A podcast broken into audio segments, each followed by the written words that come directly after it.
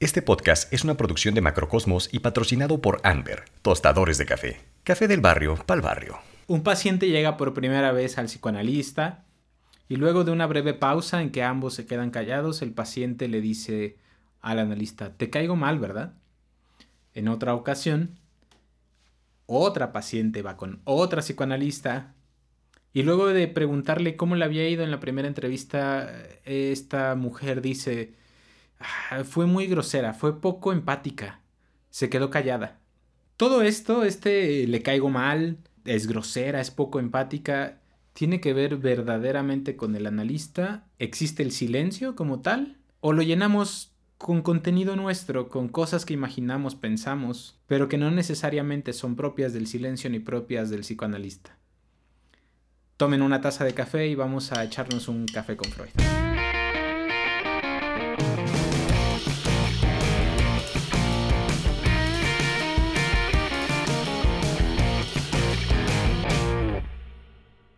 El café que estamos consumiendo en esta ocasión en Café con Freud es un honey de Atoyac de Álvarez Guerrero.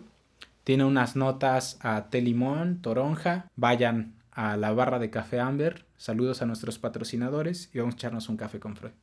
En agosto de 1952, en el Maverick Concert Hall, en Woodstock, Nueva York, sería sede de una obra que marcaría un antes y un después en la historia del arte y de la música. Imaginen esta sala de conciertos, una especie de domo con forma de granero, con puertas que permiten que si se llena la sala dentro, las personas puedan también sentarse fuera de la sala de conciertos y que cabe la misma cantidad de personas dentro que fuera del espacio. La sala está rodeada de bosque, entonces imaginen, ustedes pueden interactuar con el bosque, con el ambiente.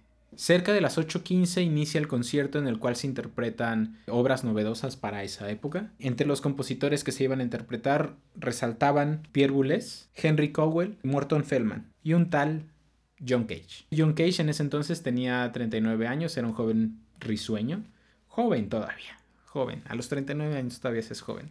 Y el pianista era un joven de 26 años de nombre David Tudor, quien eventualmente se va a convertir en una leyenda entre los intérpretes de la música contemporánea. Tiempo atrás, en 1948, nuestro querido amigo John Cage presencia de un grupo de lienzos blancos expuestos por Rauschenberg y fue ahí donde se le ocurrió la idea de una pieza musical silenciosa.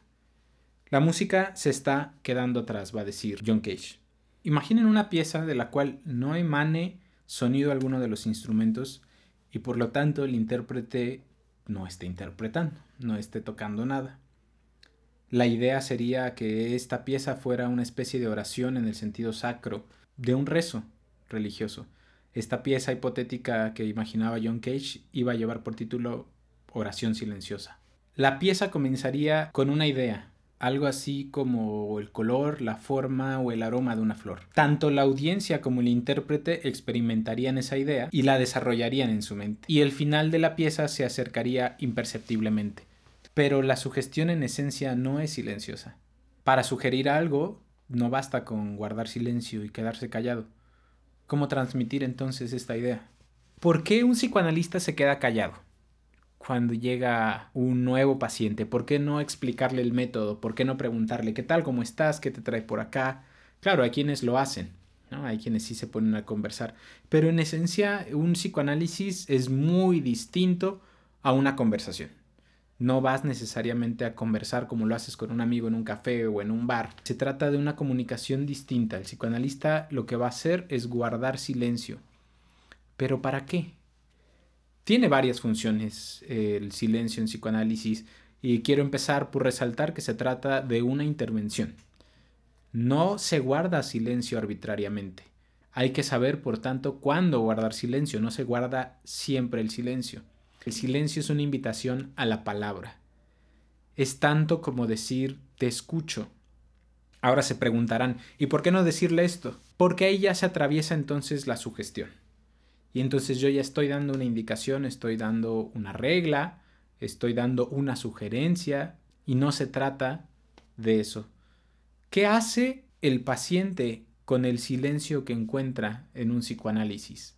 En los dos ejemplos con los que inicié el video, uno lo carga de un contenido tal en el que dice seguro le caigo mal Y eso ya habla de entrada de ese paciente, del contenido de ese paciente.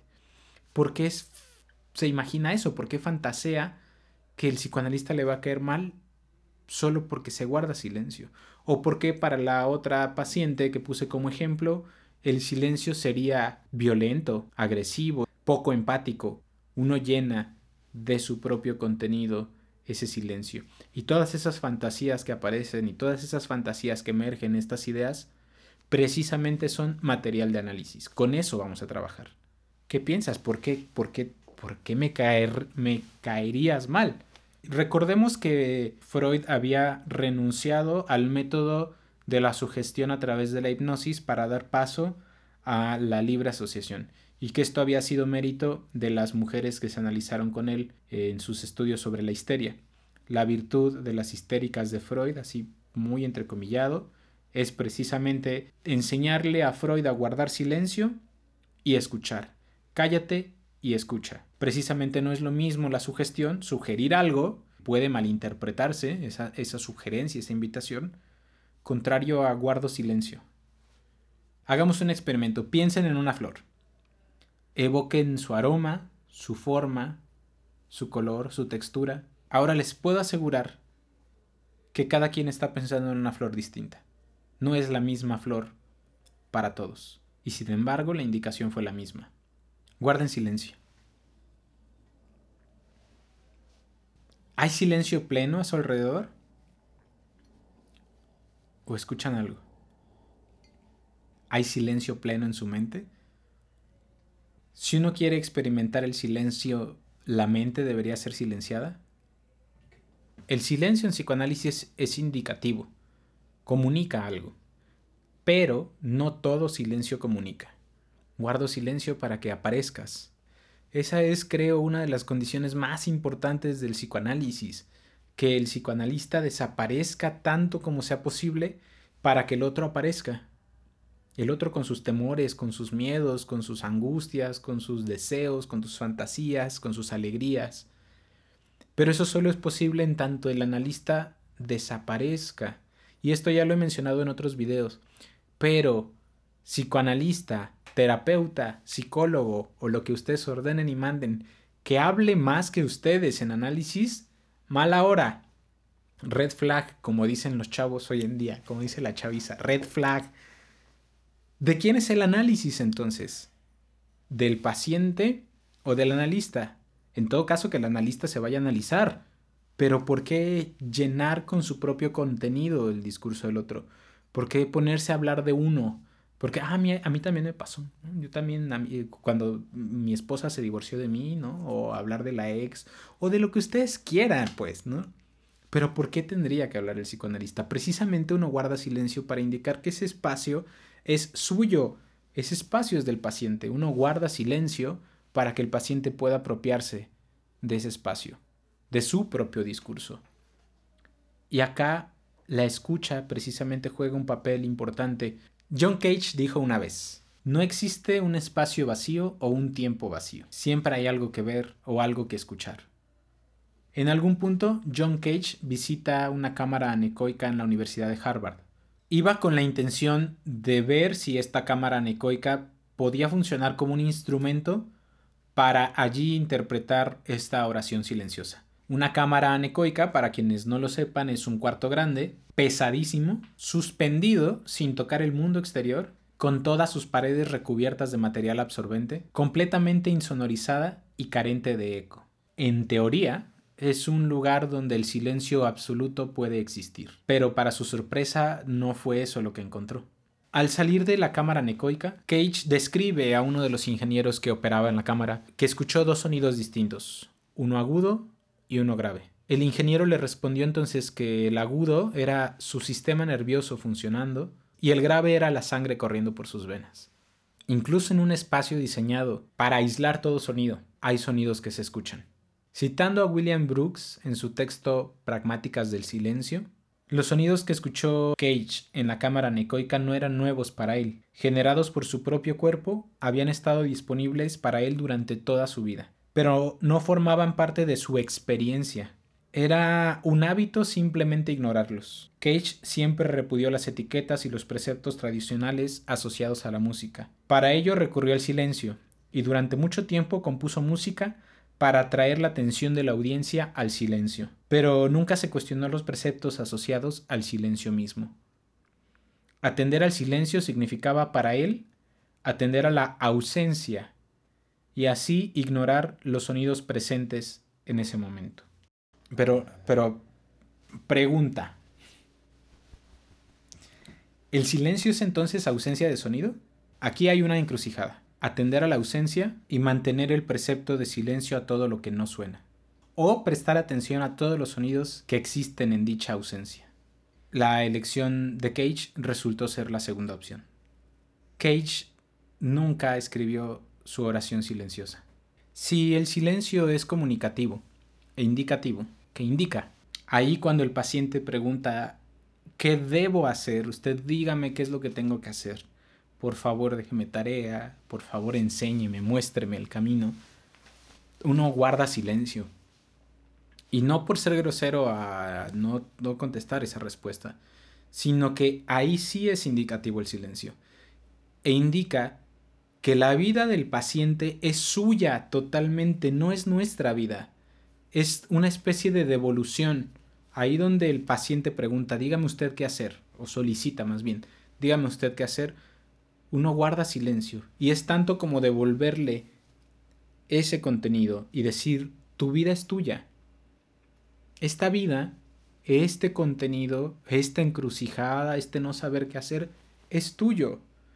Vuelvo a lo mismo del principio. Si nosotros diéramos indicaciones, si nosotros dejáramos tarea como hacen otras corrientes de la psicología y de la psicoterapia, ¿de quién es la chamba? ¿Nuestra o del paciente? Cuando un paciente pregunta, dígame qué hacer, y yo le respondo, ah, no, pues termina tu novio tóxico. ¿Quién está tomando la decisión entonces? ¿El paciente o yo? Se trata de decir al paciente, que esa pregunta esencialmente tiene que responderla él, sin decírselo. Volviendo al Maverick, pasada la mitad del programa, el joven pianista David Tudor se sentó al piano y durante 4 minutos con 33 segundos se mantuvo quieto, sin tocar una tecla del piano. La audiencia escuchó perpleja los sonidos de su entorno.